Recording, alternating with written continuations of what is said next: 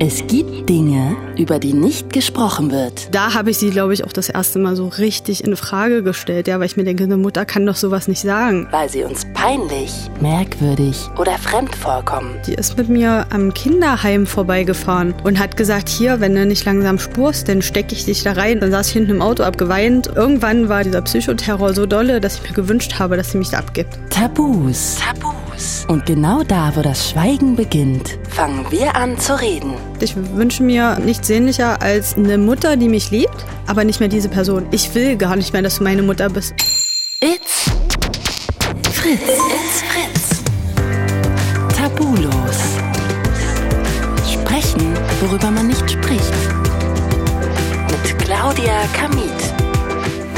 Herzlich willkommen zu einer neuen Staffel von Tabulos. Endlich ist es soweit. Ich bin Claudia Kamit und ich freue mich sehr, dass es jetzt endlich neue Folgen gibt. Ich wollte mich aber jetzt erstmal noch an einen Menschen gemeinsam mit euch erinnern, und zwar an Erik.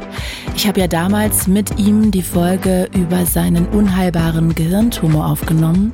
Wir haben dann auch noch ein zweites Mal gesprochen zu Beginn der letzten Staffel. Da war er noch voller Hoffnung und hatte ein Kind bekommen. Leider hat er gegen den Scheißkrebs verloren. Er ist kurz vor Silvester gestorben. Ich konnte es auch wirklich erst gar nicht fassen. Es war echt, es hat mich richtig traurig gemacht, weil Erik so ein lustiger, mutiger, empathischer Mensch war, der so Bock hatte zu leben. Also an der Stelle Rest in Peace, Erik. Ich wollte mich an der Stelle aber allgemein mal noch für all eure wirklich zauberhaft lieben Mails und Nachrichten bei Instagram bedanken, die ihr mir immer schickt. Das freut mich echt wahnsinnig, jeder einzelne davon. Mir hat sogar eine Psychologin geschrieben, dass sie mit jungen TherapeutInnen in die Folgen reinhört, einfach weil man da mal die Seite der Leute hört, die eben unter psychischen Erkrankungen leiden. Also wirklich danke für all euer Feedback. Und falls ihr übrigens noch nicht alle Tabulos-Folgen kennt, sind ja inzwischen echt viele schon, dann findet ihr die in der ARD Audiothek und überall da, wo es Podcasts gibt. Und jetzt, Leute, lasst uns starten. Wenn deine eigene Mutter toxisch ist, dann ist man der wirklich ja komplett ausgeliefert als kleines Kind. Also vor allem Eltern sollen einem Kind ja eigentlich vermitteln, sie sind so gut, wie sie sind, sie sind exakt so, wie sie einfach nur dastehen und atmen, liebenswert. Aber bei Linda war genau das anders. Ihre Mama hat ihr immer gespiegelt, dass irgendwas mit ihr nicht stimmt, dass sie eigentlich nie alles wirklich richtig macht und dass sie nie gut genug ist. An der Stelle dann direkt mal jetzt hier noch eine Triggerwarnung. Es geht heute um psychischen und physischen Missbrauch. Also falls euch das in irgendeiner Weise triggern könnte, hört euch die Folge nicht alleine oder eine andere an. Ich rede also gleich mit Linda darüber, wann hat sie es eigentlich gemerkt, dass ihre Mutter toxisch ist, welche Auswirkungen hatte das auf ihr Leben und wie hat sie sich davon befreit. Hey Linda, herzlich willkommen. Hallo. Ich, freue mich sehr, dass du dir Zeit genommen hast. Jetzt neigen wir ja, glaube ich, alle immer dazu, unsere Eltern zu glorifizieren. Wie schwer fällt es dir denn jetzt so offen und ehrlich auch negativ über deine Mama zu reden? Mittlerweile fällt es mir gar nicht mehr schwer, weil äh, ich das Thema verarbeitet habe für mich und äh, ja beschlossen habe, dass ich über meine Geschichte reden darf. Mhm. Wie würdest du denn mit drei Worten deine Mutter beschreiben, sag mal?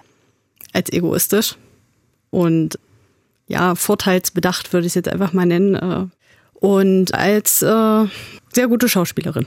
Hm. Okay, krass. Das sind ja schon heftige Sachen, manipulativ auch. Ja, auf jeden Fall. Gibt es eigentlich auch eine positive Sache, die du über sie sagen könntest? Mm, mittlerweile nicht mehr. Leider, was mich sehr traurig macht. Verstehe ich, verstehe ich. Jetzt würdest du ja deine Mutter definitiv auch als toxisch bezeichnen. Ja. Was spielt da alles eine Rolle?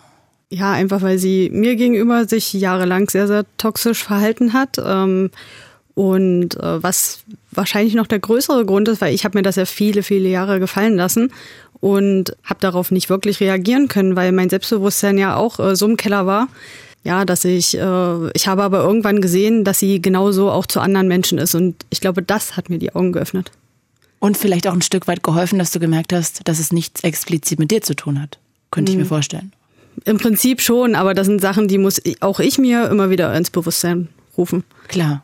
Dass das nicht explizit was mit mir zu tun hat, aber natürlich nimmt man all das, was auf einen selber gerichtet ist, äh, ja, irgendwo ganz anders wahr als Sachen, die gegen wen anders gehen. Klar, zumal das ja auch deine Mutter ist. Genau. Und bei anderen ist es vielleicht eine Freundin oder eine Bekannte. Genau.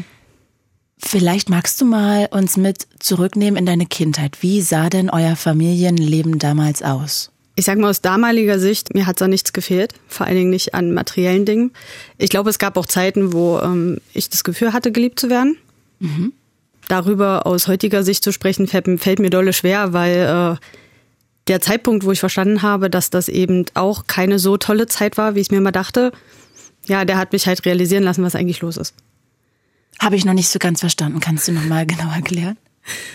Also als du in dem Moment warst als Kind, fandest du das sozusagen normal? Genau, also mhm. sowieso. Weil du kanntest es ja nicht anders. Genau, erstens mal kannte ich es nicht anders ähm, und äh, so, sagt man, die ersten Fragezeichen kamen halt so mit der Pubertät auf. Mhm. Ähm, wo man dann auch mal sich verglichen hat mit anderen, wie äh, was ist bei anderen los zu Hause oder mal Freundinnen besucht hat und sowas. Äh, da wurde es dann komisch.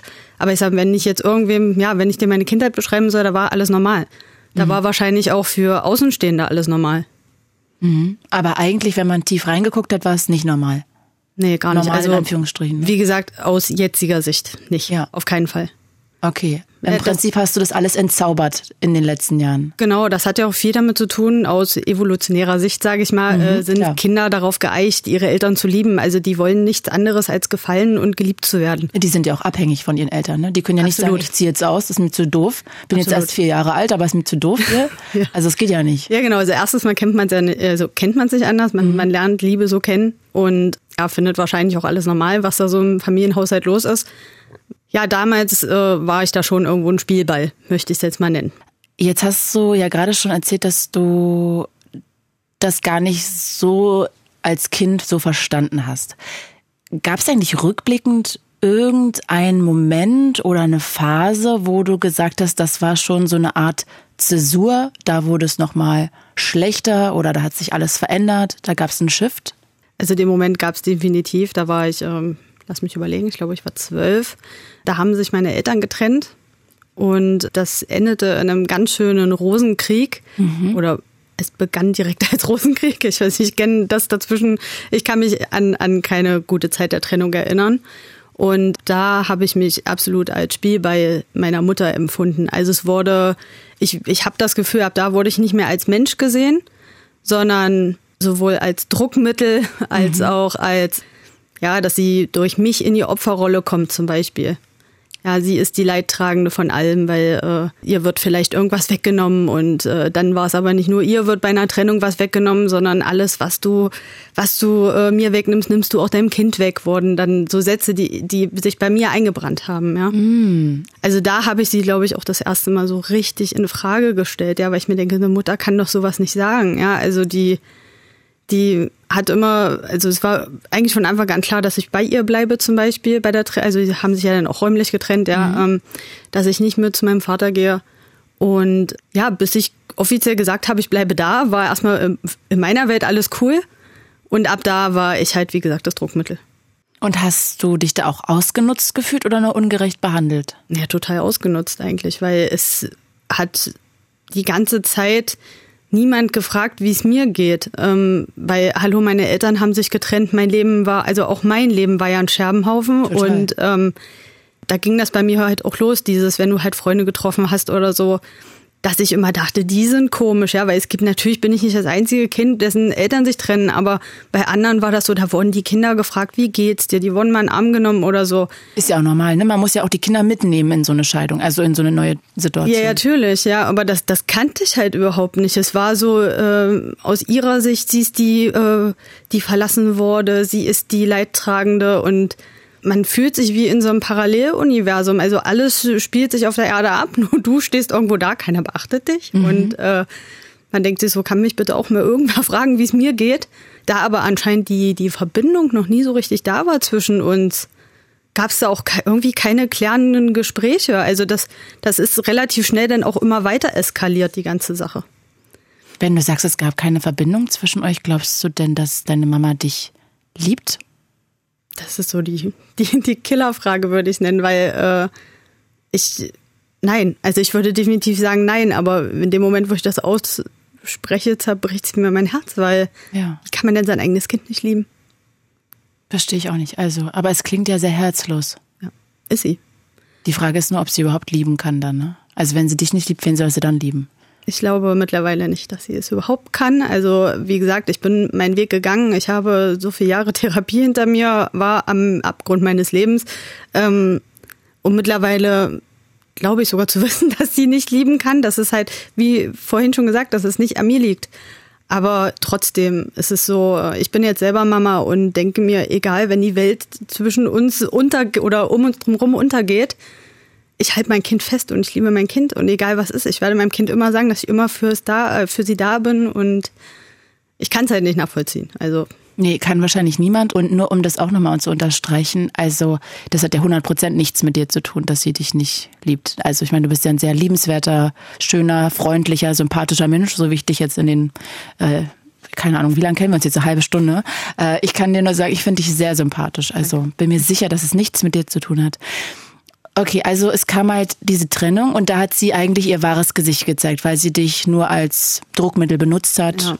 und sich als Opfer immer gesehen. Ja, vor allen Dingen mir gegenüber ihr wahres Gesicht gezeigt hat. Also jetzt ist es ja einige Jahre her, es ist über 20 Jahre her alles. Aus jetziger Sicht kann ich sagen, dass sie auch vorher schon so war. Bloß das hat mich ja nicht betroffen oder da mhm. war ich so klein, da habe ich das halt so nicht mitbekommen. Aber da ist genau richtig gesagt, war der Moment, wo sie mir ihr wahres Gesicht gezeigt hat und äh, auch nie wieder ihre Maske so richtig aufgesetzt hat. Weil ich glaube, manchmal, das hätte mir echt geholfen, wenn sie wenigstens so getan hätte, als ob, aber wie gesagt, es wurde ab da immer schlimmer. Glaubst du, sie könnte das? Sie könnte das so spielen? Kann sie, wenn sie was will. Ah ja. Kann sie das. Und wie ist es dann weitergegangen? Also dann war sie alleine, Trennung, du bei ihr, dein Papa woanders? Genau, ich kann mich nicht genau daran erinnern, wie lange sie da alleine war. Es war auf jeden Fall nicht lange. Mhm. Und ab da, wo sie dann einen neuen Partner hatte, war die Welt ja wieder in Ordnung. Aber dass ich immer noch als gebrochenes Kind da saß, hat keinen interessiert ähm, oder sie hat es nicht interessiert. Und ähm, ihr ging es halt wieder gut, die Welt war in Ordnung und da ging der Terror eigentlich richtig los mit Sätze. Also da sind Sätze gefallen wie, du kotzt mich an, du siehst aus wie dein Vater. Und das ist dann so, wo wow, du dir denkst, du denkst, du denkst vorher schon, es geht nicht schlimmer, aber es geht immer schlimmer. Es wurde immer schlimmer. Vielleicht können wir ja noch ein bisschen weiter in die Situation reingehen. Vielleicht kannst du uns ja mal ein bisschen schildern, was heißt, es wurde immer schlimmer. Also hast du irgendwie Beispiele so? Also es gibt so eine Sache, die da halt immer schlimmer wurde, ja, oder immer intensiver wurde, waren so diese wiederkehrenden Vertrauensmissbräuche. Also beispielsweise, wo der neue Partner dann da war, ähm, wenn das frisch ist, dann also auch meine Mutter hat dann so einen gemacht auf, äh, ja, wenn irgendwas ist, dann komm zu mir und wir können dann darüber reden. Und das ist ja jetzt für uns alle eine neue Situation. Also da ist sie drauf eingegangen. Auf dich? Auf mich, ja, ja. Also könnte man meinen, aber die Story geht ja noch weiter. Mhm. Äh, und dann war es tatsächlich mal so weit, dass es eine Situation gab, wo ich mir dachte, das geht jetzt irgendwie gar nicht, ja. Also der neue Mann hier, der versucht hier unser Leben komplett umzukrempeln und ich habe das weiß ich noch wie heute. Ich habe da so lange drüber nachgedacht, ob ich mich traue, mit ihr darüber zu reden, weil wir hatten ja unsere Vergangenheit ähm, irgendwie schon so ein bisschen negativ behaftet. Mhm. Und habe dann halt gesagt, du Mensch, äh, Mama, ich habe hier ein Problem, ich komme da und damit nicht klar, können wir uns da nicht mal irgendwie, oder kannst du dich da nicht auch mal für mich einsetzen oder so, ja? Ich, ich traue mich nicht mit ihm darüber zu reden, er ist ja quasi neu, ja. Und ja, verständlich. Ähm, ja, daraufhin hat sie gesagt, ja, klar, auf jeden Fall, ich habe dir doch gesagt, du kannst mit mir reden. Und da dachte ich so, wow, meine Mutter ist wieder da. sie mhm. liebt mich doch, sie wartet mich, hallo. Und das, ich weiß nicht mehr, dann war am selben Abend noch, hat sie mich gerufen, ich soll runterkommen in die Küche. Und dann musste ich mich da an den Tisch setzen. Und dann wurde mir ähm, vorgehalten, was ich äh, halt quasi meinem Stiefvater vorgeworfen habe dass ich, Gott. dass das ja alles eine Lüge ist, was ich erzähle und sie weiß überhaupt nicht, wie ich auf so einen Blödsinn komme und damit sowas nie wieder vorkommt, gibt's jetzt hier neue Regeln. Und die neue Regel war, dass er das Familienoberhaupt ist und alles, was er sagt, Gesetz ist. Ja. Mhm. Pause. Ach Gott, es tut mir leid, dass es dir auch nach so langer Zeit immer noch so, so, so nahe geht. Aber es ist auch verständlich, das ist ja wirklich, dass deine Mutter dir da so krass in den Rücken gefallen ist. Und so gar nicht für dich da war. Es tut mir richtig leid. Mhm. Tut mir wirklich sehr, sehr leid. Ja. Und was bedeutete das für sie, dass sich alles danach ausrichten soll in Zukunft, wie er das möchte und dass es für ihn genehm ist? Also ich hatte so das Gefühl, man will mich ruhig stellen. Ich habe ihr Stunden vorher offenbart, dass ich halt ähm, irgendwo auch, ähm, ne, nicht Angst vor ihm, also Angst hatte ich bis dahin nicht vor ihm, ja, aber ja, halt natürlich einen ganz anderen Respekt habe als vor meiner Mutter, weil äh, das ist ein fremder Mann. Es ist ja nicht so, dass ich jetzt meine Mutter respektlos behandelt habe, aber es ist ja auch ähm, ganz selbst im Erwachsenenalter kennt man es ja. Ja, man würde ja nicht mit, mit seinem Partner genauso reden wie im Fremden auf Voll. der Straße. Ja, also Voll. Klar ich weiß nicht, also ich glaube, da wurde mein Vertrauen schon so gebrochen, dass äh, das eigentlich ab da schon nicht mehr reparabel war. Mhm. Ja, kann ich verstehen. Ja. Sie ist dir total in den Rücken gefallen. Und sie hat eigentlich ihre Loyalität ihm gegenüber bewiesen und nicht ja. dir gegenüber. Auf jeden Fall. Also sie hat ihre Loyalität ihm gegenüber über alles gestellt. Auch ab diesem Zeitpunkt kann ich nur schon mal spoilern. Es wurde immer schlimmer. Magst du mal noch zwei Beispiele nennen, dass wir noch ein bisschen weiter da so, wenn das für dich okay ist? Ich möchte jetzt da gar keine krassen Wunden aufreißen. Mhm.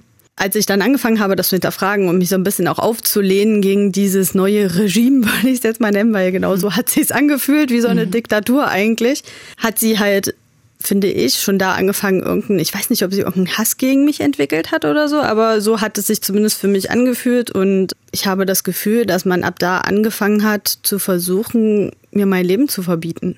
Also egal, was irgendwie dafür gesorgt hätte, dass ich in meinen Gedanken bestärkt werde, das wurde verboten wenn du nur mit so einem Menschen zu Hause eingesperrt bist, dann fügst du dich irgendwann. Wenn du aber immer mal wieder rauskommst und du bist ja in der Schule, du triffst dich mit Freunden, dann sammelst du ja neue Energie und kommst doch mal nach Hause und denkst ja, nee, hallo Leute, so nicht, nicht, mhm. nicht mit mir, ja. Und ja, dann wurde es eigentlich zur Regel, dass ich Hausarrest hatte und mir im Prinzip alles verboten wurde, was mit Freunden zu tun hatte, was natürlich, äh, ich meine, wie kann man denn so einen Jugendlichen brechen? Also sie ähm, dich isoliert quasi. Genau. Also sie hat es versucht. Wir haben auch so einem, in so einem kleinen Dorf gewohnt, dass das eh schon schwierig war, da Kontakte zu knüpfen, weil in der Schule waren Menschen aus so vielen Dörfern und wenn du da aus dem kleinsten kommst, bist du eh schon irgendwie so eine bisschen Außenseiter-mäßig und bist halt nur mhm. dabei, wenn du dich auch regelmäßig mit den Klicken triffst, ja, und wenn du dann halt diejenige bist, die da nie dabei ist, ja, dann Verstehe. bist du halt da auch, also hatten sie leichtes Spiel, mich da rauszuholen irgendwo, ja, und den, dass ich den Anschluss da auch irgendwo so ein bisschen verliere. Und ja, genau dasselbe war halt mit, mit Hobbys und selbst mit der Familie war es so, ähm, dass dann halt, also natürlich gab es ja dann auch den anderen Familienteil, ja, also äh, väterlicherseits. Mhm. Ja, da ging es dann sogar so weit, äh, dass mir Kontakte verboten wurden, dass ich da keinen besuchen durfte. Und dein Papa? Wie soll ich das mal sagen? Also in meinen Augen hat er, hat er auch gekämpft, aber ich glaube, ihm fehlte es einfach auch total an eigenen Reserven. Der hatte auch gerade eine sehr, sehr schwierige Situation in seinem Leben, gerade eine Firma verloren und ja, mhm. auch er hat ja sein Leben verloren mit der Scheidung irgendwo, ja, und wird wahrscheinlich auch psychisch runter gewesen sein von genau. der Zeit mit ihr, ne? Also ich sag mal, für, für sein für sein Verhalten finde ich Entschuldigung, weil ich sie ich habe die auch gesucht, dafür Entschuldigung zu finden, dass er da nicht gesagt hat, nee, so lasse ich nicht mit mir umspringen, aber es gab halt wirklich im Hintergrund es wurde alles in Bewegung gesetzt, dass es eigentlich kaum möglich war, sich dagegen zu wehren. Mhm. Und hat deine Mama dich auch so im, ist eigentlich Mama oder Mutter oder was, ist Mama dir zu nah oder ist es zu nett oder ist dir egal? Ist egal. Ist dir gewusst, okay. Ich also ich, Mama, ich, ich rede auch normal über meine Mama, weil ich kann es nicht ändern, dass sie meine Mama ist. Das stimmt. Und, äh, okay, ich wollte nur nicht dir dann zu nahe treten. Aber hat deine Mama dich auch so im Alltag erniedrigt oder klein gemacht? Oder dir vorgehalten, dass du nichts kannst oder nichts wirst oder schlecht bist in der Schule oder I don't know, irgendwie mhm. sowas? Ja, das vergesse ich mal zu erwähnen, weil das war eigentlich Alltag. Magst du da auch nochmal vielleicht zwei Beispiele nennen? Also erniedrigt hat sie mich natürlich äh, im Prinzip jeden Tag. mir wurde eigentlich mein halbes Leben lang nur gezeigt, was ich nicht kann. Aber es wurde halt, also dadurch, dass mir halt auch Hobbys und sowas verboten wurden, wurden ja auch meine Stärken nicht gefördert. Also ich, ich habe ja auch bis dato nicht verstanden, warum ich das nicht darf, weil ich gar nicht den Zusammenhang gesehen habe, dass man ja, wenn man ein Kind isoliert, mehr Einfluss und mehr Macht hat, ja. Und dadurch ah, habe okay. ich das natürlich projiziert auf, ja, ich bin es nicht wert, dass man mich zu meinem Hobby fährt oder, weil, wie gesagt, wir haben auf einem kleinen Dorf gewohnt, ich war mhm. echt extrem abhängig.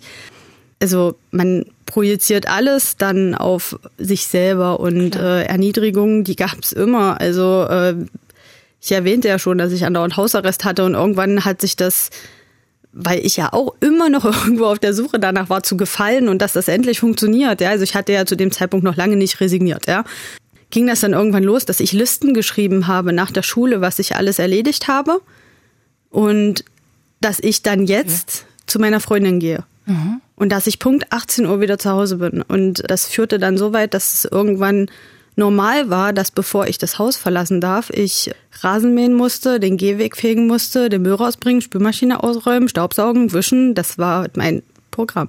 Ich nenne mich immer den Hauself. Also ich hatte so das Gefühl, ich war so der Hauself, so, so wie bei Harry Potter hier, der Kleine, der Do, immer, ja. der immer ihn auf den Deckel kriegt. Wer ist äh, denn der? Dodo? Nee, wie man, ey. Dobby. Dobby, danke. Oh Gott, ich als Harry Potter-Fan, dass ich das nicht weiß. Wenn man das aber nochmal auf eine menschliche Ebene hebt, ja eigentlich wie so die Minna, die Putzfrau und Hausfrau und für die Drecksarbeit quasi, hm. damit sie die nicht machen muss. Ja, also, genau. aber äh, irgendwie wurde es halt, also ich weiß nicht, da zweifle ich jetzt schon wieder an mir, ja, wenn wir so drüber reden, vielleicht habe ich es den, habe ich ihr auch einfach gemacht, weil ich habe es ja angeboten, ja. Also ich ich habe das ja freiwillig gemacht dann in dem Moment, äh, in der Hoffnung, ich kriege keinen auf den Deckel, dass ich mich mal mit einer Freundin getroffen habe, weil ich meine, ich war ja meistens nachmittags alleine zu Hause und wen soll ich da um Erlaubnis fragen? Da rufe ich doch nicht an, ich hätte doch eh gewusst, wie die Antwort ist. Also habe ich Listen halt geschrieben und so nach dem Motto, hier beruhige dich, ich habe dafür schon alles gemacht, du kannst die Beine hochlegen. Klar, aber, das hast du ja aus einer gewissen Angst heraus gemacht, bist ja in Vorleistung gegangen, genau. um dir erarbeitet zu haben, dass du Recht darauf hast, eine Freundin zu besuchen. Genau. Und das ist schon, also da brauchst du nicht an dir zweifeln, kann ich dir von außen sagen. Ja. Und die Erniedrigung, die kam dann halt danach, weil äh, ich meine, das ist ja im Prinzip, das ist ja schon Erniedrigung genug, so ein Leben zu führen, glaube ich. Aber wenn ich dann halt den Anpfiff gekriegt habe, dass ich halt nicht zu Hause war, dass ich mich halt mit einer Freundin getroffen habe, was ich ja sowieso nicht verstanden habe, weil Hausaufgaben waren natürlich auch alles gemacht, ja. Dann ging es halt los dieses Jahr. Ihr habt doch letztens eine Arbeit geschrieben. Was hast du da für eine Note gekriegt? Ich mich riesig gefreut, dass ich in der Mathe-Klausur eine 3 hatte, weil ich das Thema einfach Fühle ich. Habe ich nicht hingekriegt, ja. Und du denkst dir so, wow, geil, eine 3. Und sonst, ich war echt gut in der Schule, ja. Und aber Mathe war nicht so mein Ding. Und fühle ich hart. Ich hatte auch, war auch überall gut Mathe-Nachhilfe. Ja, ja. Team Mathe-Nachhilfe bin ich auch. Ja, und dann ja, habe ich da halt meine drei bekommen, habe mich riesig gefreut und dann gab es den Einlauf meines Lebens. Okay. Dumm ich denn bin, dass ich mich über eine drei freuen kann. Also das, das ist ja nicht das, was, was hier in dem Haushalt erwartet wird, so werde ich mal nichts. Und auch, äh, um mal beim alten Thema zu bleiben, ich bin ja dann nach Hause gekommen und dann gab es den Anpfiff und ich sage so, naja, du, Mensch, ich habe aber dafür das und das, ich habe doch alles gemacht, was sollte ich noch machen? Ich will doch auch mal raus.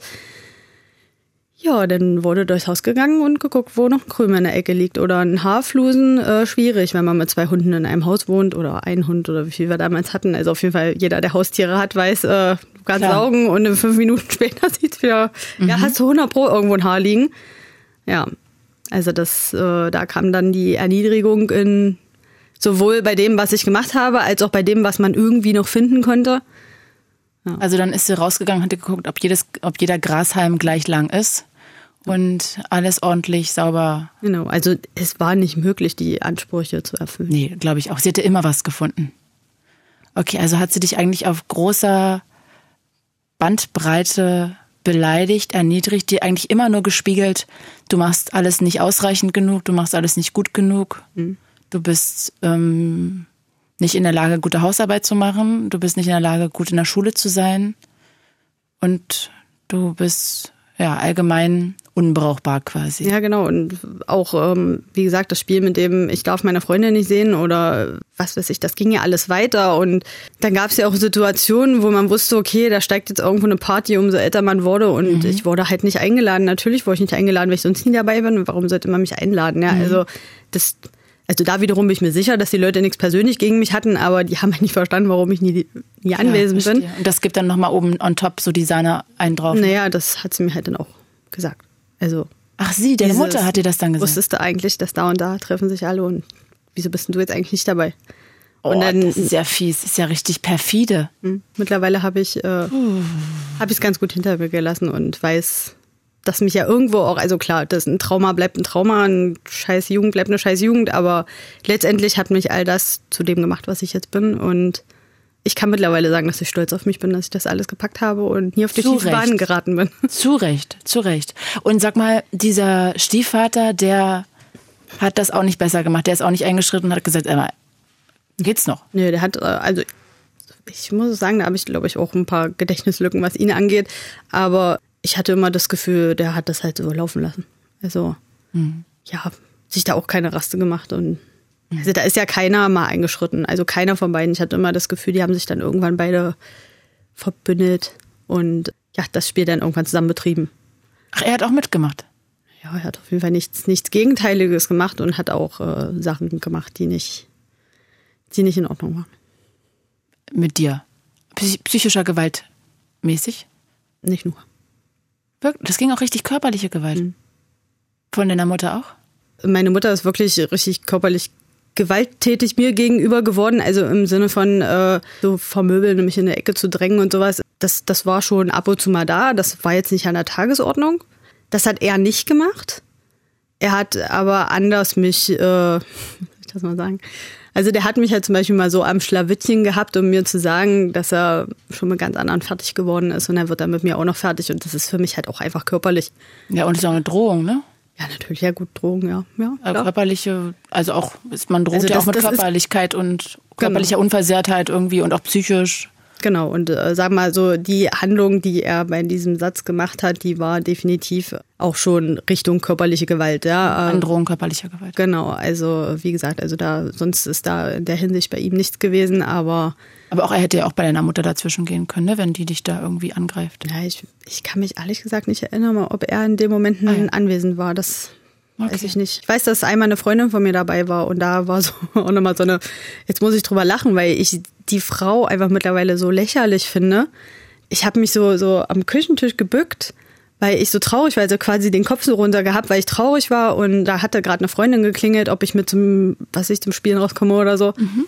Und wo die noch dabei stand, hat meine Mutter mir ein paar geschallert, dass ich wirklich volle Bude mir einen Kopf gerammelt habe am Küchentisch Ach, und davon so ein Horn hatte, ja, und wirklich richtig, das war sofort so dick, das sah richtig schlimm aus. Und hat die mich ausgelacht und sagt so äh, zu meiner Deine Freundin. Mutter? Ja, ja, die hat mich dann ausgelacht vor meiner Freundin hat gesagt, siehst du, das passiert, wenn man seiner Mutter immer wieder dumm kommt. Und da dachte ich mir so, also da denkt man in dem Moment, also jetzt denke ich mir so, was war mit ihr los? Also. Sehr boah. Hat sie sich jemals entschuldigt dafür? egal wann ich das Gespräch jemals irgendwie versucht habe zu suchen, also entweder kam es gar nicht erst zustande, weil das stimmt ja, das ist ja das nächste, es stimmt doch alles nicht. Mhm. Deswegen eigentlich, warum ich mir eine Platte mache, was ich hier erzähle, weil egal, was ich dir erzähle, es stimmt nicht. In ihrer Welt stimmt das alles nicht. Ich weiß nicht, in welcher Welt sie lebt. Wann kam denn bei dir das erste Mal so der Gedanke von, okay, jetzt reicht's, jetzt kann ich nicht mehr, fuck you? Schön gesagt ich glaube, der Gedanke war exakt genau so. da war ich äh, 16 stand auf der Treppe im Elternhaus und sie unten und dann hat sie gerade, die hat getobt und wieder wegen irgendwas und ich wusste gleich schallert wieder. Und in dem Moment ist bei mir irgendeine Sicherung durchgebrannt, wo man eigentlich sagen müsste, ihre Sicherung ist ja durchgebrannt, aber also bei mir hat's da irgendwie Klick gemacht. Ich habe die angeguckt und ich habe einfach nur noch gehasst in dem Moment. Also das war der pure Hass.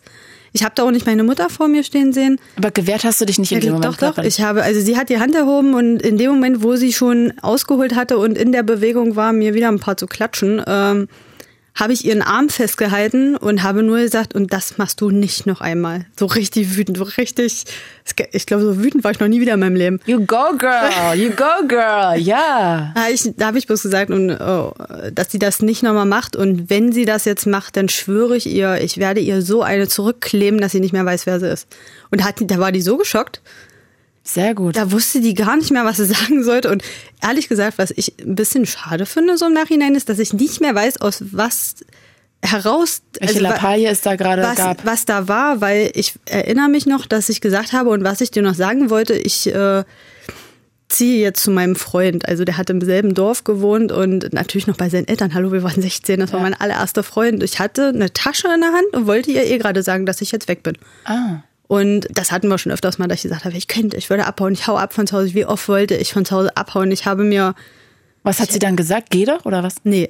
Also wenn ich, das war ja das Schlimme, dieses perfide war ja, du merkst, du bist nicht gewollt, du bist das Problem der Familie, aber du darfst nicht weg.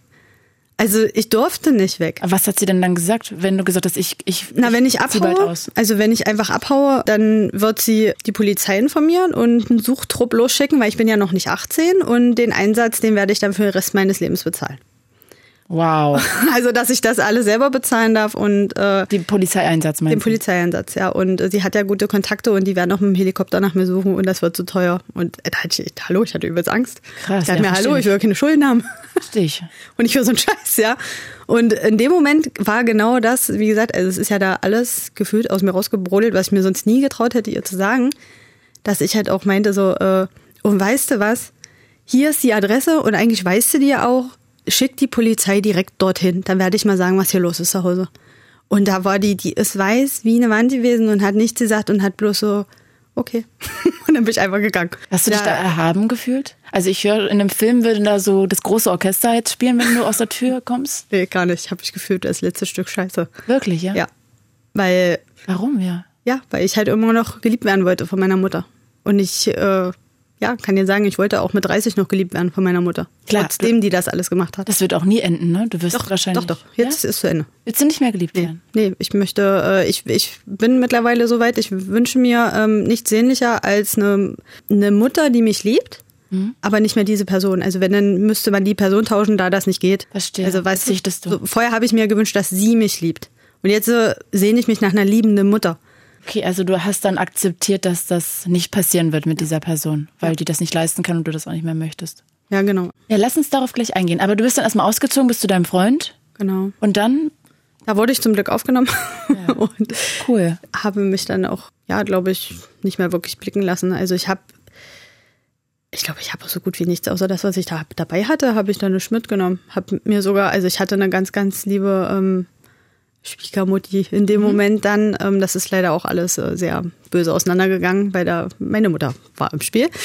Aber die war ganz, ganz lieb. Also ich würde sogar behaupten, die ist damals mit mir losgefahren, hat mir erstmal Klamotten gekauft, weil ich hatte ja nichts mit. Mhm. Und ja, die haben mich da aufgenommen wie ihr eigenes Kind. Ist aber nett. Mhm, ganz toll. Shoutout an die Familie. Ja.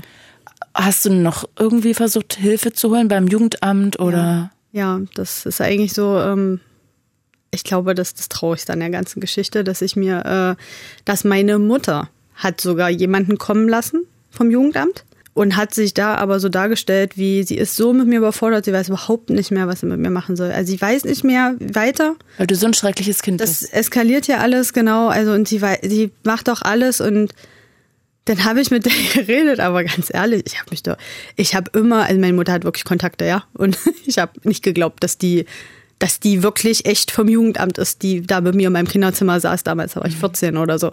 Also ich bin der Meinung, ich habe genug Signale gesendet, dass eine Frau vom Fach hätte verstehen müssen, dass da was los ist, mhm. dass ich aber null Vertrauen zu ihr habe. Und das Einzige, was passiert ist, ja, also sie versteht überhaupt nicht, was meine Mutter hat. Ich bin doch ganz nett und hier sowieso ist doch ein schönes Haus und eine schöne Wohngegend und wir sind doch eine ganz ordentliche Familie. Also das war halt so dieses typische Klischee, wir sind keine Assis, da ist keine Alkoholiker, keiner hängt an einer Heroinspritze und da muss doch alles supi sein. Das ist halt, glaube ich, auch nicht nur bei mir so, sondern da gibt es viele, viele andere, die das so betrifft. Das war mit 14. Und als du dann 16 warst und ausgezogen warst, hast du dir da auch nochmal irgendwo Hilfe geholt, Jugendamt, Beratungsstelle irgendwo? Da war ich ja dann in meiner ersten Ausbildung habe echt äh, so gut wie kein Geld verdient. Ich habe Zahnarzthelferin gelernt. Mhm. Da habe ich mir tatsächlich in so einer Beratungsstelle, ähm, die haben halt auch damit, da fein zu der Zeit, ich komme mir da immer übelst alt vor, wenn ich sage, aber da gab es kein Internet in dem Ausmaß wie jetzt. Jetzt google ich, jetzt finde ich tausend Seiten auf aber Instagram. Du bist doch gar nicht alt. Wann war das denn? Na, wo ich 16 war, 2006. Mhm. Da hatte ich kein Internet auf dem Handy. Da war der Internetknopf noch verboten auf dem Handy. Ja, okay. Ja, ja. Naja, auf jeden Fall gab also war das eh nicht so, dass man da einfach mal so googeln könnte und in ja bla bla, da, also mhm. in meiner Welt ging das nicht. Ja, hatte dann eine Stelle gefunden, ganz bei mir in der Nähe, oder war die Erstberatung kostenlos. Und dann bin ich dahin, habe gesagt, ja, ich komme überhaupt nicht klar. Ich das Gefühl, ich bin so zerstört innerlich, ich brauche Hilfe. Mhm. Was mache ich denn da jetzt? Und ja, da wurde ich abgewiesen. Das ist lächerlich, womit ich hier ankomme, nur weil ich ein bisschen Probleme mit meinen Eltern habe. Wer hat die nicht in meinem Alter? Ah ja, das ist schön. Und ich meine, ich glaube sogar, hätten die damals gesagt, gehen Sie mal zum Psychologen oder so, hören sich das, also einfach mal vorstellig werden, das ja. hätte ich 100 Pro, also ich hätte da, also meine Schamgrenze ist da, also da gehe ich halt dahin, das ist nicht schlimm. Da wurde ich einfach eiskalt ab, abgewiesen und naja, wenn Sie das jetzt für nötig halten, dann, äh, Sie verschwendet jetzt Ihre Zeit ja nicht für die Kosten mit der kostenlosen Erstberatung, dann muss ich halt direkt einen Termin buchen und den bezahlen. Und den hätte ich auch gar nicht bezahlen können. Also, aber auch kein Hinweis darauf, dass ja ein Psychologe kostenlos gewesen wäre, quasi über die Krankenkasse, äh, nichts. Und wie ging es dann weiter? Da warst du ja, okay, du hast bei der Familie deines Freundes gewohnt. Die haben wahrscheinlich Essen, Trinken so ein bisschen bezahlt. Du hast deine Ausbildung gemacht und da minimal Kohle verdient. Ja, genau. Also mein, fast alles von meinem Ausbildungsgehalt ging damals für die Monatskarte, für äh, den Zug und die Straßenbahn drauf, weil cool. musste ja in die nächste Stadt fahren. Also ich hatte im Prinzip auch nichts, was ich da hätte zusteuern können, weil mhm. also, also ich spinne jetzt nicht mal, wenn ich sage, ich hatte 70 Euro über. Krass. Ja, und die 70 Euro waren dann halt quasi mein Taschengeld, mhm. wovon ich mir so, was man sich so kauft, ja. Ja, da ähm, konnte ich denen auch leider gar nichts geben, weil äh, mein Kindergeld wurde auch einbehalten. Von deiner Mutter? Das habe ich auch nicht bekommen. Ja. Stark. Aber wenn du gesagt hast, ich möchte das Kindergeld, dann hat sie gesagt, auf keinen Fall, oder? Nee. Sie kann ja nichts dafür, dass ich ausgezogen bin. Ach so. Hätte ja da bleiben können. Aber das Geld ist ja für dich, also für das Kind, für dich. Ja. Steht ihr ja nicht zu ich bin ja äh, aus, aus, in ihren Augen aus nicht aus Verzweiflung äh, ausgezogen, sondern aus Trotz oder was weiß ich warum. Also ich sage jetzt mal so, äh, unter normalen Umständen wäre ich jetzt äh, auch kein Teenie gewesen, der mit 16 zum Freund zieht. Mhm. Also das war klar, also wir, wir waren da auch schon eine Weile äh, zusammen in dem Alter, wenn man das so nennen kann, ja, aber also man konnte sich ja vielleicht auch schon denken, dass das jetzt nicht äh, für immer ist oder dass man jetzt unbedingt bei den Eltern von dem wohnen möchte. Also klar, das war alles also ich bin denen total dankbar. Das soll nicht undankbar klingen, aber meine Vernunft hätte mir niemals dazu geraten, das zu machen. Aber was sollte ich machen? Also ich bin ja, wie gesagt, zu Hause nicht rausgekommen, ganz im Gegenteil. Also ich muss noch was erzählen von, äh, von damals, was so auch so noch mit, mit Psychoterror und mhm. Erniedrigung zu tun hat. Die ist mit mir am Kinderheim vorbeigefahren und hat gesagt, hier, wenn du nicht langsam spurst, dann stecke ich dich da rein. Und irgendwann war es, also es hat die ewig gemacht. Immer mal wieder, so alle Jubeljahr, wenn man da zufällig vorbeigefahren ist. Wow, meine Augen sind gerade riesig. ja. Also wie gesagt, das ging sehr, sehr lange Zeit, dass sie immer mal wieder mit mir da vorbei ist. Dann saß ich hinten im Auto, hab geweint und äh, ich meine, hallo, meine Mutter will mich, wenn ich nicht endlich mal Spure ins Kinderheim geben, ja. Wer will denn schon ins Kinderheim? So, und irgendwann war dieser Druck zu Hause und dieser Psychoterror so dolle, dass ich mir gewünscht habe, dass sie mich da abgibt. Weil ich bin ja nicht rausgekommen. Und ähm, beim letzten Mal, wo ich mich daran erinnern kann, war es halt wirklich so, dass ich dann auch gekontert habe und gesagt habe, weißt du was, halt einfach an und bring mich dahin. Ich will gar nicht mehr, dass du meine Mutter bist oder meine Mama bist und dass ich bei dir wohne. Wie alt warst du da? Auf jeden Fall vorher, also vielleicht auch so 14, 15 oder so. Mhm. Krass. Und was ja. hat sie dann gesagt darauf? Ja, daraufhin hat sie mich wieder ausgelacht und meinte so, tja, wenn das so einfach wäre. Aber leider ist er noch viel zu nett zu mir. Sie müsste mich jeden Tag verkloppen, damit die mich da rausholen. Und das war so, wo ich mir dachte, also ich glaube, da hat dann bei mir auch so ein bisschen die, die Emotionen nachgelassen, ja, weil, weil das war so ein Satz, wo ich mir dachte, sorry, aber wie krank kann man denn eigentlich sein in seinem Kopf? Ja, total schlimm. Weil, also, also das, das war so, ich bitte doch darum, gib mich endlich da ab. Also das, was sie als Druckmittel benutzt, wäre mir echt recht gewesen. Mhm. Und der, die Blicke dabei, das kann man sich echt nicht vorstellen. Ja, die waren halt auch immer so völlig, also entweder voller Hass oder emotionslos, so kalt, so ein Eisklotz. Und ich glaube sogar, dass ich darauf gesagt habe, sie soll es einfach machen, damit die mich rausholt. Ich würde gleich gerne noch ein bisschen weiter chronologisch gehen, aber ich muss jetzt trotzdem einmal fragen, du hast ja gerade schon ein paar Mal angeschnitten gehabt, dass du auch Therapien gemacht hast oder eine oder was auch immer, ähm, wo du auch das ein bisschen aufgearbeitet hast. Und mir ist natürlich total klar, dass deine Therapeutin keine Ferndiagnosen stellen kann und dass das unprofessionell wäre. Dennoch haben ja auch Therapeutinnen eine Art von Idee oder Theorie, These, was da bei ihr irgendwie schief läuft, was für eine eindeutige Störung deine Mutter hat. Ich, klingt ja nach Narzissmus. Könnte man vermuten, ja. Okay. Aber auch meine Therapeutin hält sich da sehr zurück. Aber hat sie mal versucht zu erklären, warum deine Mutter dich trotzdem immer so bei sich behalten wollte? Geht es darum, dieses Spiel von Kontrolle immer weiter zu spielen? Ja, der, dein Verdacht ist schon ganz gut, weil das würde zu dem Thema ganz genau passen. Und warum machen die das dann? Also gibt es dazu allgemein, wir können jetzt allgemein über Narzissten reden, warum machen allgemein Narzissten sowas, NarzisstInnen?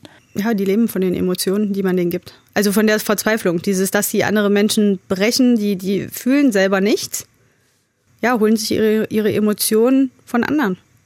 Und umso emotionaler die Reaktion ist, umso, ja, ergötzter sind sie dann oder ja, man kann ah, ja. sich das halt wirklich vorstellen, als wenn jemand keine Liebe fühlen kann und äh, und keinen Hass fühlen kann. Also die, die können ja in beide Richtungen nicht fühlen, so Narzissten. Ich habe mich mit dem Thema auch sehr, sehr lange Zeit beschäftigt, mache das ja mittlerweile auch beruflich. Dann können wir gleich noch drüber reden. Ähm, um es jetzt mal allgemein zu halten, wie gesagt, ich will das nicht auf meine Mutter projizieren, gar nicht. Ich stelle keine Ferndiagnosen, ich stelle sowieso keine Diagnosen. Das müssen wir festhalten. Aber die, die sind halt wirklich so, dass wenn, wenn die können keine Liebe fühlen, die können aber auch keinen Hass fühlen und ähm, um das überhaupt so ein bisschen zu fühlen, reizen die halt andere. Das ist wie in Liebesbeziehungen ist das ähnlich. Also die halten dich immer wieder hoch und dann lassen sie dich wieder fallen und dieses emotionale Hin und Her ist halt für die das vorher, die ihre Energie kriegen. Mhm. Und wenn du ausziehen würdest, dann oder wenn Welcher du ausgezogen werdest? Als Quelle. Also genau. es ist meine Theorie, aber. Ah ja, verstehe. Aber das ergibt ja zumindest Sinn. Aber du würdest jetzt, wenn ich dich auf der Straße kennenlernen würde, naja, dann würdest du eh nicht mit mir darüber reden, aber sagen wir mal, wir würden uns jetzt anfreunden und wir würden jetzt dieses Gespräch nicht gehabt haben und ich würde sagen, aber was ist denn da mit deiner Mutter? Dann würdest du aber nicht sagen, meine Mutter war narzisstisch. Das würdest du dich dann eher nicht trauen. Also weil ich würde, wenn mich jetzt jemand fragt, mit wem hatte ich ein Interview, würde ich sagen, naja, mit einem ähm, Mädel, sehr sympathisch, tolle Frau, die aber eindeutig eine krass narzisstische Mutter hat. So klang es für mich. Also ich persönlich würde das ähm, über sie nicht behaupten, weil ähm, ganz ehrlich, es ist ein bisschen was hängen geblieben von der Zeit und das ist zum Beispiel Angst vor ihr. Ich habe, was das angeht, Angst, weil das ist so hobbypsychologisch so ein bisschen dann zu sagen, ja, das ist narzisstisch und das ist ein Narzisst, weil äh, wir können ja mal offen und ehrlich über meine Therapie reden. Also in meiner Therapie, mhm. natürlich kam das Thema auf, dass es so sein könnte, weil ich habe am Anfang nur nach Erklärungen gesucht, also in meiner Therapie, mithilfe meiner Therapeutin, warum diese Frau so ist. Mhm. Aber in einer Therapie lernt man, dass das überhaupt gar keinen Sinn macht, danach zu suchen. Man muss anfangen, mit sich selber zu arbeiten. Man muss das selber ja, aufarbeiten, man muss das, ja, was heißt verstehen? Man kann sowas nicht verstehen, aber man muss, wie gesagt, die Einstellung dazu ändern. Immer nach dem Warum zu suchen, weil du wirst es nicht erklären können. Und selbst meine Therapeutin spricht diesen Satz nicht aus. Mhm. Okay. Sie, sie spricht es nicht aus. Ähm, sie hat gesagt, ja, da sind Züge da. Ob die pathologisch sind oder nicht, ja, das kann man sich, da kann sich jeder äh, Hobbypsychologe sein eigenes Bild von machen, aber sie sagt dazu nichts. Mhm. Aber das kenne ich auch anders von anderen Leuten. Ja. Dass da Therapeuten doch schon eher in diese Richtung gehen, mhm. dann, ähm, dass die natürlich dann nicht sagen, die also die würden dann nicht sagen, deine Mutter ist Narzisstin, sondern die würden dann sagen, so was du erzählst, klingt es so, ja, genau. als würde also, sie eine Narzisstin sein. Was natürlich im Umkehrschluss aber auch bedeutet, finde ich, ähm, für denjenigen, der dann auf der anderen Seite sitzt, wie du dann in dem Falle, dass das ja auch schon eine Art von Heilungsprozess anstoßen kann, weil man dafür eine Erklärung hat, ähm, warum dieser, diese Person so ist, weil das ja dann noch mehr auch helfen kann zu sagen, okay, es hat wirklich gar nichts mit mir zu tun, das ist einfach mhm. ihre Störung. Ich gebe dir auch recht, äh, komplett damit, dass ähm, mein Heilungsprozess an den Gedanken daran ähm, wirklich in Gange getreten ist. Und ja, ich habe mich so krass mit dem Thema Narzissmus beschäftigt, dass ich jetzt immer nicht nur auf Narzissmus gelabelt, sondern generell für alle Persönlichkeitsstörungen, egal welche, mhm. dass ich verstanden habe, dass es nicht an mir liegt. Und da war es jetzt ja, egal, ob welche imaginäre Diagnose wir jetzt verteilen, mhm. sondern für mich ist sie persönlichkeitsgestört. Ja, also das. Das stimmt, das hast du sehr gut auf den Punkt gebracht. Ja, irgendeine Störung gibt es, definitiv. Ja, aber welche, das. Ist am Ende wurscht, weil es hat nichts mit dir zu tun. Genau, das, das ist das, nur eine Selbstauskunft von ihr. Genau, also ich, ich weiß, ich habe eine persönlichkeitsgestörte Mutter und deswegen kann die mich wahrscheinlich auch einfach nicht lieben. Es liegt nicht an mir. Und daraufhin kam dann irgendwann später der, der, der Schluss in meinem Kopf, okay, ich vermisse eine liebende Mutter, aber diese Mutter kann ich lieben und deswegen kann ich die jetzt auch einfach mal mhm. äh, abhaken und man kann ja mit so einem Zustand auch durchaus leben. Muss ich zugeben, das konnte ich nicht. Und deswegen habe ich den Entschluss gefasst, ich möchte keinen Kontakt mehr dahin haben. Verstehe ich. Könnte ich, glaube ich, auch nicht. Ja, weil es gibt ja Menschen, die machen dann einen auf, na ja, was ist ja Familie und da bin ich, mhm. Bin ich raus. Das Aber hast du denn nochmal, also jetzt können wir mal einen kleinen Zeitsprung machen. Du warst dann mit 16 draußen, hast immer noch mal wieder so sporadisch Kontakt zu ihr ja gehalten? Musste ich ja, weil ich immer noch abhängig war, weil ich ja keine 18 war. Mhm. Genau. Und wie ging es dann weiter? Ja, mit 17 brauchte ich dann eine Wohnung, weil das halt auch alles nicht mehr so funktioniert hatte. Es wurde sehr viel böses Zeug in dem Ort erzählt, wo ich herkomme mhm. oder wo ich damals gewohnt habe. Und da war dann halt wieder so dieses perfide Spiel irgendwann äh, in Gange, weil äh, es wurden Sachen erzählt, die im Prinzip nur jemand aus unserer Familie wissen könnte. Also so familieninterne Dinge. Mhm. Und ich schwöre auf meine Tochter, dass ich es nicht war. Mhm. Und dreimal darfst du raten, wen ich im Verdacht habe. Mhm, verstehe. Es so, verselbstständigt sich dann. Genau, und das ist halt passiert, so dass halt auch, ähm, ja, das ganze Verhältnis, also dieses Konstrukt, was ich mir da aufgebaut hatte irgendwo, ja, oder dass ich da Unterschlupf gefunden habe, das ist halt alles ins Bröckeln geraten. Und da muss ich sagen, daran bin ich dann auch wieder ein bisschen gebrochen, weil ich war irgendwo ja so dankbar, dass man mich aufnimmt, dass mhm. ich irgendwie da raus bin. Auf der anderen Seite fühlst du dich wie das letzte Straßenkind, was von irgendeinem Rich Girl aufgenommen wurde. Ja, ja. also ich kann mir nicht vorstellen, dass die sich wohlfühlen in dem Moment, ja, weil man kommt, gibt ja einen Grund, warum man da hin musste. Mhm. Und ähm, ja, dann war es halt soweit dieses, ich wäre ums Verrecken nicht wieder nach Hause gegangen, aber da musste ich halt auch irgendwie raus. Und ähm, ja, da kam dann halt wieder mein, mein, mein leiblicher Papa ins Spiel, der in ihren Augen das allerletzte war und sowieso kann man mich ja nur hassen, weil ich aussehe wie er und sowas. Mhm. Ähm, ja, aber er war dann gut genug. Er musste einen Knebelvertrag unterschreiben, dass er meine Miete bezahlt, damit sie wirklich keine Kosten hat. Mhm. Dafür hat sie das Kindergeld dann auch rausgerückt. Nein, auch nicht. Also Ach ja, das Geld war ja, ja ihrs, weil sie ein Kind bekommen hat, jemals. Genau, weil sie immer noch mein Zimmer wahrscheinlich freigehalten hat. Ich weiß es nicht. Bei mir, ich hatte dann doch ein bisschen mehr Geld, weil der Großteil war ja für die Zugfahrkarte. Der war ja dann nicht mehr, weil ich in die Stadt gezogen bin, wo ich dann gearbeitet ah, ja. habe. Mhm. Und das hat halt trotzdem eigentlich vorne und hinten nicht zum Leben gereicht, ja. Mhm. Und dann war es dann wirklich irgendwann so weit, dass es mir so dolle gereicht hat, dass ich selber, wie gesagt, ich war 17, habe in den entsprechenden Behörden angerufen und habe gefragt, wie das ist, wenn Eltern das Kindergeld nicht rausrücken und ich nicht weiß, wie ich meinen Kühlschrank voll kriege, weil ich stand regelmäßig vorm Bankautomaten, der hat mir gesagt, nö, mhm. es gibt nichts mehr. Es war aber leider noch anderthalb Wochen hin, bis es wieder Geld gab. Mhm. Und ich wusste nicht, was ich essen soll und es hat einfach keinen interessiert. Also zumindest von dem Teil nicht. Mhm. Und mein Vater noch mehr anpumpt, hallo, der hat meine komplette Miete und alles bezahlt, ja. Also. Verstehe ich. Das ist ja auch wieder so ein innerlicher Struggle, den man hat. Man fühlt sich ja von Anfang an als Problem. Mhm. Ich bin immer irgendwie so ein Sonderfall gewesen. Immer musste ich irgendwem in den Hintern kriechen, um irgendwas zu bekommen, ja. Und da war das Amt so, ja, kein Problem, das können wir machen. Also die, die kriegen das dann direkt auf ihr Konto, müssen sie ja bloß einen Antrag ausfüllen. Und ja, das habe ich dann gemacht. Und da konnte ich eigentlich eine Uhr stellen. Bis sie angerufen hat. Für den Postweg. Also den Postweg von da, wo, also dieses Formular hat man mir dann zugeschickt, ich habe es ausgefüllt, dann habe ich das wieder hingeschickt und dann kriegen ja quasi die, die vorher das Kindergeld be bekommen haben, Bescheid, dass das jetzt auf ein anderes Konto geht. Mhm. Und da gab es einen Anruf. Aber ein Anruf, ich dachte immer, es, wir haben das Endlevel eigentlich schon erreicht. Mhm. Aber dieser Anruf, der war so erniedrigend mir gegenüber, was ich mir denn einfallen lasse und hier alle zu übergehen. Und äh, da muss ich sagen, da war ich dann aber auch wahrscheinlich durch den Abstand schon so weit, dass ich mir dachte, weißt du was, komm. Laber nicht, lass mich einfach in Ruhe, was willst du eigentlich von mir? Und da war dann nochmal wieder Funkstelle. Das ist zwar auf der einen Seite gut, dass man dann irgendwann so sagt, okay, ich gehe jetzt einfach nicht mehr ins Telefon, wenn die anrufen oder so. Also das, mhm. ich habe dann auch Nummern gelöscht und sowas, aber ganz ehrlich, das sind Telefonnummern.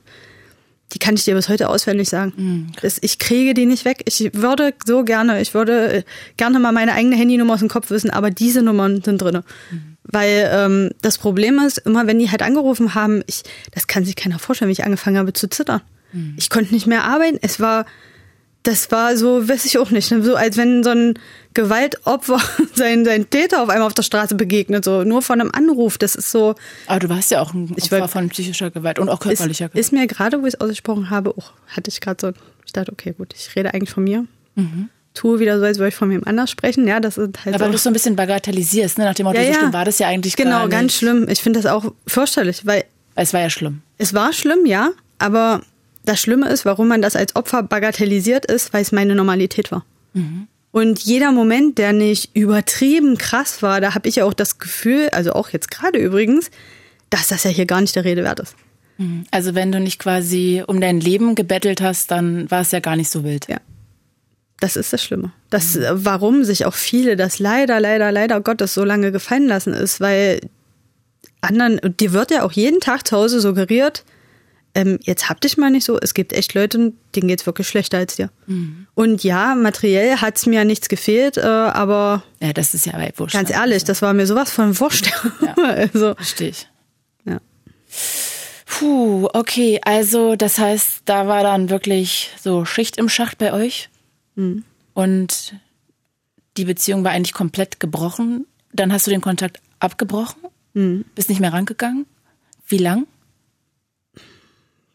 So ganz genau weiß ich das nicht mehr. Auf jeden Fall kam es irgendwann immer wieder, dass man sich ähm, zumindest hier an so Weihnachten und sowas gesehen hat, weil. Ah, da bist du da noch hin. Ja, naja, also. Aber du bist das einzige Kind deiner Mutter, ne? Nee. Nee? Ich habe nur eine Stiefschwester.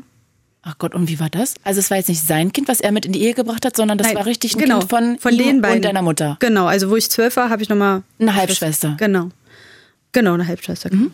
Hast du zu der Kontakt? Nein. Auch nicht? Mhm. Aber Fun Fact, meine Mutter auch nicht. Oh. Und äh, die äh, Ehe ist dann doverweise auch zerbrochen. Ah. Ja, also, aber so eine Menschen ähm, wie meine Mutter, die stehen nie alleine da. Mhm. Das ist das. Ja, die können ja nach außen wahnsinnig gut glänzen und sich toll verkaufen, ne? Ja, ja, genau. Und äh, das Problem auch, warum, ich meine, du bist jetzt außenstehend und du bist auch ein Mensch, der wahrscheinlich fühlt, was ich hier erzähle, aber es mhm. gibt auch genug Menschen, wer mir nicht glauben möchte oder wer sich auf mich nicht einlassen will und aber auch meine Mutter kennt. Da mhm, kann ich dir sogar sagen, dass es Menschen gibt, die glauben das nicht, weil äh, meine Mutter suhlt sich in der Opferrolle. Aber so richtig. Also die, sie ist ja eigentlich das Opfer. Sie hat doch so ein schlimmes Leben. Also für sie war das ja alles viel schlimmer als für mich. Sie hat ja nur so reagiert, weil ich so bescheuert war. Ah ja, also sie wurde von deinem Vater verlassen, dann warst du undankbar. Genau war es auch noch gemeint zu ja. ihr. Und auch der ähm, Stiefvater, wo dann die Ehe auseinandergegangen ist, der war, äh, das, das war auch so ein Moment, wo ich mir da, also wo ich dann wirklich final realisiert habe, wie krank im Kopf, wie gestört jemand sein kann, war denn, ähm, also wir hatten dann lange Zeit gar keinen Kontakt und ich habe dann schon über zehn Ecken gehört, dass die nicht mehr zusammen sind. Mhm. So, und dann ähm, ja, gab es da halt inner der, innerhalb der Familie wieder Kontakte und so zu ihr. Und ich hatte noch keinen Kontakt und habe dann doch irgendwann gesagt, gut, ja, probierst es nochmal, vielleicht hat sie ja irgendwas kapiert oder so, ja. Und dann stand die vor mir und sagt, ihr hat ja so unter diesem Mann gelitten. Und ihr ging's so und die hat die Hölle durch. Und sie wurde überwacht von ihm. Und da denke ich mir, das habe ich vorhin gar nicht erzählt, also weil es mir so banal vorkam, es ja nichts ist, was mir jetzt an sich direkt geschadet hat. Aber jeden Kontakt, den ich nach außen hatte, der wurde, der war nicht privat. Also meine Telefonate wurden abgehört, meine ICQ-Nachrichten, ICQ gab es damals, die wurden mir ähm, ausgedruckt mit meinem Vater. Da habe ich mal gedacht, ich war, ich, wir sind richtig schlau und haben immer über den AOL-Chat geschrieben noch. Aha. Och, da musste ich mich einfach mal auslassen, wie scheiße das alles zu Hause ist, ja. Und, äh, das haben sie ausgedruckt. Da durfte ich abends mich an den Tisch setzen, da habe ich den Zettel auf den Tisch gekriegt. Oh, oh. Was soll das hier? Warum erzählst du hier so eine Lüge über uns? Und ich dachte, also da, da kann man auch nichts mehr zu sagen. Das, Krass. Ja. Nein, auf jeden Fall, wo denn da die, die Trennung äh, da war, dann äh, wurde jedem erzählt, wie krass sie doch gelitten hat und sie wurde überwacht. Und keiner kann sich vorstellen, wie schlimm das ist, mhm. wenn man überwacht wird. Und habe ich die angeguckt und habe sie einfach nur gefragt, ob das ihr Scheiß ernst ist. Wieso? Ich sage, erinnerst du nicht, dich nicht daran, was, was bei mir los war? Da geht man ja dann aber nicht drauf ein. Also da ist man nicht drauf eingegangen. Krass. Also es hätte jetzt meine Situation nicht besser gemacht, ja, aber ich weiß nicht, ich glaube, ich wäre so naiv gewesen in dem Moment, wenn sie mir gesagt hätte, Linda, der hat mich auch bloß entwickelt. Es tut mir alles so leid. Ich war da irgendwie wie benebelt von der Liebe oder ich weiß Aber das wäre auch keine. Nein, das wäre keine Erklärung. Aber ich wäre wahrscheinlich so doof gewesen und hätte noch gesagt, ja gut, Mutter, mhm. haben wir BD gelitten, ja. Aber nein, nicht mal da. Also nicht, nicht mal diese letzte Hoffnung, die ich irgendwie hatte auf einen normalen Menschen, mit dem ich rede. Mhm. Also, Hat denn eigentlich die Geburt deiner Tochter irgendwas nochmal geändert? Hast du dann nochmal Kontakt aufgenommen und hast nochmal gehofft nach dem Motto? Davor, ja, davor schon. Da war ich, also jetzt, ja, ich mache mir immer echt viele Selbstvorwürfe. Also jetzt. Merkt man gar nicht. ich war so doof. Du solltest es gar nicht sagen, wirklich, ja, auch nicht denken. Aber, ja, aber ich arbeite immer noch denkst, an mir, ich bin oder? im Prozess, ja. ja. Also ich glaube, das ist ein Prozess, der dauert ein bisschen länger als äh, Das stimmt, das stimmt. Ich kann es so. dir immer noch mal sagen. Ja, danke. Versuche jeden darauf aufmerksam zu machen, wenn man das über sich selber sagt, dass man das gar ja. nicht sagen sollte, auch nicht denken. Ich weiß. Weil man Danke. das so, ja, weil man das dann so intrinsisch hat, dass man dann, das ist alles, ja. irgendwann glaubt man das wirklich. Genau. Das Quatsch ist. Nee, also auf jeden Fall habe ich, ähm, wo ich schwanger war, ähm, an das Gute im Menschen geglaubt oder mhm. ich wollte es nochmal glauben und habe mir immer gedacht, gut, vielleicht liegt er doch an mir und er kann einfach nur keine gute Mutter sein. Aber ich hatte die Prämisse, ich möchte nicht sein wie sie. Mhm. Ja, also ich wollte nicht einem, einem so einem Kind, was nichts dafür kann, die Oma vorenthalten. Ja, mhm. weil wäre ja dann so gewesen und ich weiß, wie es ist, wenn einem Familie verweigert wird. Und das war für mich das Schlimmste und ich dachte mir, naja, vielleicht ist sie ja da irgendwie anders, aber Nö, leider nicht. Das kein Interesse von ihr. Ne? Also doch schon, aber auch da irgendwann habe ich verstanden, dass sie ähm, sowohl mich mit dem Thema in der Hand hat, als auch ab einem gewissen Alter mein Kind. Mhm. Ja, so dieses, wer ist die tollste Oma? Mhm. Und wem, sie freut sich nicht genug über irgendeinen scheiß Drecksgeschenk von der, da war die den ganzen Tag mit dem Arsch rum. Mein Kind hat das zu spüren gekriegt. Krass. Und zwar jetzt nicht so krass wie bei mir, muss ich sagen, aber auf der anderen Seite, ich war halt auch immer dabei. Oder denke ich mir schon, wie dreist ist denn das, sowas machen, wenn ich dabei bin? Also, ja, wer weiß, was noch kommt, ne? Und wie wär's, wenn du nicht dabei wärst? Ja. Genau, und dann war es halt auch so, dass ähm, sie wusste immer, dass sie die Einzige ist, wo äh, unsere Tochter schlafen darf. Und dass wir dann halt auch mal Elternzeit, also frei hätten, sage ich jetzt mal, mhm. ja. Und äh, ja. Krass. Nur wenn kein anderer was wollte. Und dann war es wieder, da hatte ich wieder das Gefühl, es ist so, man ergötzt sich daran, das in der Hand zu haben. Mhm. Ja, äh, ob man uns jetzt einen freien Abend gönnt oder nicht. Und äh, das hat mich dann so fertig gemacht, auch dieser Gedanke daran, schon wieder abhängig zu sein in irgendeinem Maß, weil damit konnte ich nicht abschalten. Also ich konnte damit erst so richtig abschalten, wo, wo ich dann auch gesagt habe, weißt du was, ich will es einfach nicht mehr. Und ich entscheide jetzt für unser Kind oder wir, das haben wir ja gemeinsam entschieden, also mein Mann und ich, dass wir ähm, sagen, nee. Überschützt sie. Dann äh, steht der Schutz ja. über der Prämisse, noch eine weitere Oma zu haben. Ja, verstehe ich total. Das heißt, Weihnachten, Geburtstage, alles nicht bei ihr. Kein Kontakt. Ja, jetzt nicht mehr, nee. Gratulierst du ihr? Nein. Nein. Gratuliert sie dir? Nein. Sie hatte mir letztes Jahr irgendwann nochmal einen Brief geschrieben, den habe ich nicht gelesen. Oh. Ist aber schon sehr dreist. Ich habe ihr einen Brief geschrieben, wo ich ihr mitgeteilt habe, dass ich äh, keinen Kontakt mehr wünsche und habe mir halt vorgenommen, einen Brief zu schreiben, in dem ich keine Vorwürfe verteile, sondern einfach nur meine Sicht der Dinge einfach mal niederschreibe. Ja. Auch nicht als Rechtfertigung oder irgendwas, sondern einfach nur, ich, keine Ahnung, was ich mir aber dachte. Ich dachte, sie würde dann vielleicht verstehen, wie sehr sie mich verletzt hat oder so. Ähm, und habe da auch reingeschrieben, so quasi als Schluss, dass sie davon denken kann, was sie möchte Sie brauchen mir nicht schreiben, Sie soll meine Nummer löschen. Ich möchte es nicht mehr. Und sie möchte es einfach, oder sie soll es bitte einfach respektieren, dass sie es nicht mehr möchte.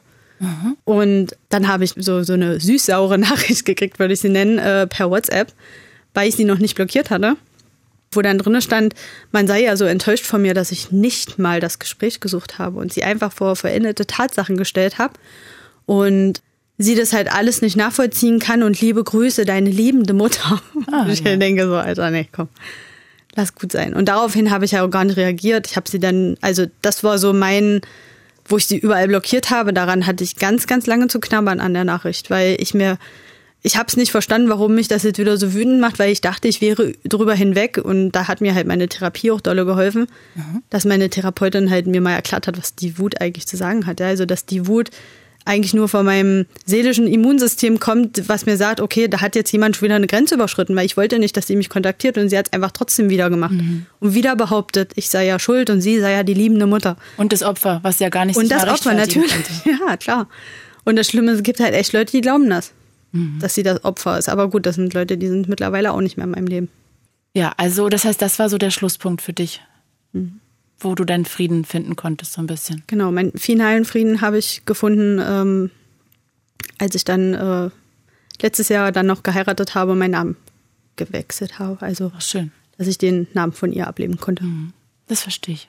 Das war für mich so der letzte Schritt. So, das ist äh, vorher mit dem Namen und mich hat das so angekotzt, bin ich ganz ehrlich, ja. Und dann mhm. äh, mit der Hochzeit war es so, ja, Finally jetzt äh, es ist endlich vorbei und äh, wie gesagt, aber es ist echt traurig, dass man als erwachsener Mensch zwei Jahre Therapie braucht, um zu verstehen. Also, dass man, ich finde es nicht traurig, dass ich das da erst verstanden habe, sondern ich finde es traurig, dass man einen anderen Menschen so zerstört, dass der so lange braucht, um zu verstehen, dass das, dass es einfach vorbei sein kann, ja. Also, dass man, äh, wenn man jetzt an seiner Geschichte arbeitet, dass man dann sagen kann, okay, du, du bist nicht mehr das Opfer von ihr, weil ich habe mich ja immer noch so gefühlt, als wär's, als wäre ich 16. Mhm. Wenn die vor mir stand, dachte ich immer wieder, okay, jetzt kriegst du Leine, oder? Aber ich finde es eigentlich toll, dass du in Anführungsstrichen ja nur zwei Jahre gebraucht hast, dafür, dass sie ja 30 auf dich eingehauen hat. Ja, das stimmt. Hast du recht. Ja. Also ich finde es sehr schnell, ehrlich gesagt. Ja. Weil das ja so tief sitzt, das kriegt man ja gar nicht hoch, weil du bist ja automatisch immer in diesem Duckmäuser, du bist alles schuld. Ja. Also Schuld wird ja wahrscheinlich äh, groß auf deiner Stirn, Stirn dein ganzes ja. Leben stehen. Das wird ja immer dein Thema wahrscheinlich sein. Wahrscheinlich wirst du auch in deiner Beziehung dir jeden Schuldschuh direkt anziehen. Nee, nicht mehr. Mm, also die Schuld bin ich tatsächlich los, was, was ganz, ganz präsent immer noch ist, wo ich wirklich glaube, dafür braucht man wirklich lange, lange Zeit, sind die Selbstzweifel. Mhm. Ich habe ganz schlimm mit Selbstzweifeln zu tun. Nicht genug, also dieses Gefühl, nicht genug zu sein, nicht gut genug zu sein mhm. oder mir das anzuerkennen, was ich alles schon geschafft habe oder dass ich das heraus aus eigener Kraft und dass das nicht mir, also es war vorher jahrelang so, wenn irgendwas Tolles war, oh, da hast du aber Glück gehabt. Ah ja, verstehe. Und jetzt ist es so, äh, nee, ich habe verdammt nochmal kein Glück gehabt. Ich habe, also das war meine Arbeit, das war Voll. Hast mein, du selber erarbeitet. Ja, richtig. Mhm. Und äh, das sind aber so Momente, also dieses äh, mit dem Glück gehabt, sage ich mal, das muss ich mir öfters mal in Erinnerung rufen, dass nicht mein halbes Leben Glück gehabt ist, sondern echt harte Arbeit war. Voll. Aber ähm, ja, diese Selbstzweifel. Ne? Hm, ja.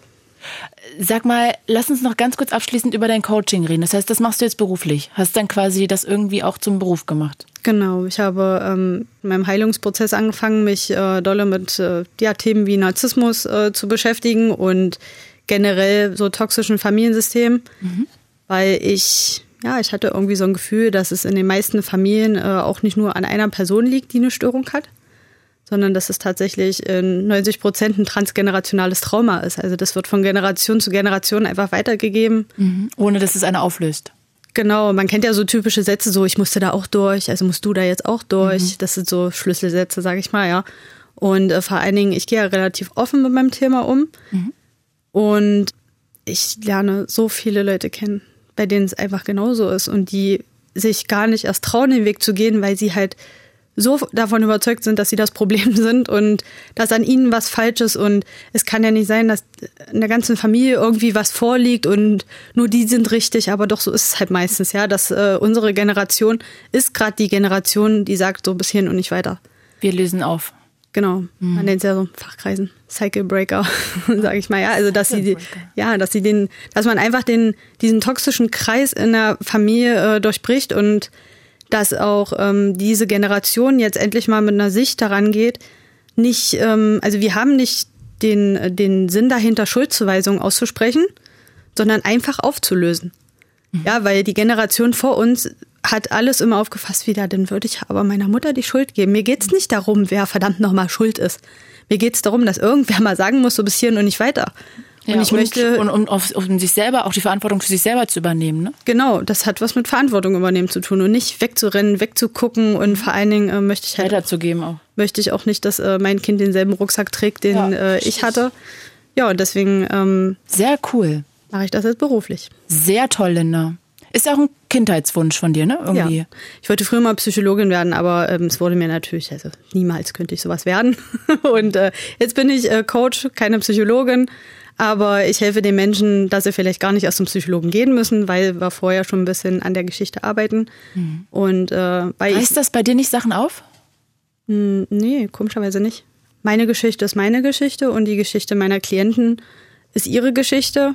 Meine Aufgabe dabei ist da, äh, ja, neutral so ein bisschen drauf zu gucken, Tipps zu geben, zu hinterfragen, wo es vielleicht alles herkommt. Also das, nö, das triggert mich eigentlich nicht. Magst du vielleicht noch abschließend Leuten, die vielleicht jetzt gerade zuhören und vielleicht das Leben leben, was du als 14-Jährige vielleicht erlebt hast oder vielleicht auch mit 30 immer noch strugglen und nicht wissen, wie sie mit ihrer Mutter eigentlich inzwischen da so umgehen sollen, die sich so ein bisschen in der wiedererkennen. Was würdest du denen raten? Ich würde denen auf jeden Fall raten, ähm, einfach mal im Internet zu gucken, psychologische Beratung zu googeln oder halt auch Instagram. Es gibt so viele Seiten, sich einfach mit dem Thema auseinanderzusetzen, weil nur wenn man sich damit beschäftigt und sich damit auseinandersetzt, kann man verstehen, dass man nicht schuld daran ist, dass es ein Problem ist, was viele haben, weil ich habe mich damals so dermaßen alleine gefühlt, dass ich ich habe gar nicht nach Hilfe gesucht, weil ich dachte, ich bin die Einzige auf der Welt, die das betrifft. Mhm. Und ja, sucht euch Hilfe, redet darüber und ja. Linda, dann danke ich dir sehr für dein Vertrauen dass du darüber geredet hast und dass du dich da so geöffnet hast. Finde das auch echt total beeindruckend. Und es imponiert mir auch wirklich, weil ich glaube, dass viele da draußen sich auch irgendwie darin wiederfinden können und vielleicht immer noch strugglen, sollen sie den Kontakt abbrechen oder nicht. Und ich finde auch schön, dass wir mal ein Beispiel hören, wo ja ganz klar ersichtlich ist, dass es auch gut ist, vielleicht da wirklich mal einen Schlussstrich zu ziehen. Von daher kann ich dir nur meinen größten Respekt wirklich bekunden, dass du diesen Weg gegangen bist. Ich finde es echt Wahnsinn. Ich ziehe zwölfmal den Hut vor dir. Vielen Dank. Vielen Dank auch für die Einladung und ja, an alle da draußen, die sich vielleicht wiedererkennen. Haltet die Ohren steif, ihr schafft das. Es liegt nicht an euch. Beschäftigt euch mit dem Thema und denkt immer daran, euer Leben liegt vor euch.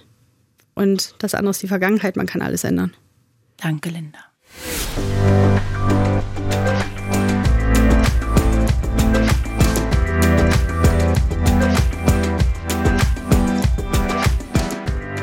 Ich bedanke mich bei meiner Redakteurin Daria Muhammad Hadi und zum Schluss noch eine Podcast-Empfehlung, in der es auch darum geht, sich ganz offen und ehrlich auszutauschen.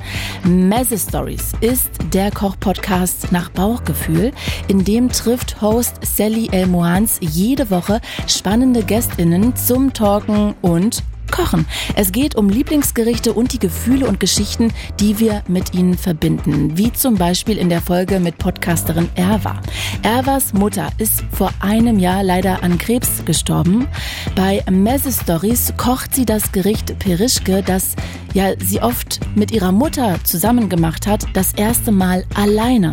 Und sie spricht eben darüber, wie sie durch Trauer und Therapie in schweren Phasen gewachsen ist. Messe Stories hört ihr in der ARD Audiothek und überall, wo es Podcasts gibt. Ich bin Claudia Kamit und das war Tabulus. Fritz ist eine Produktion des RBB.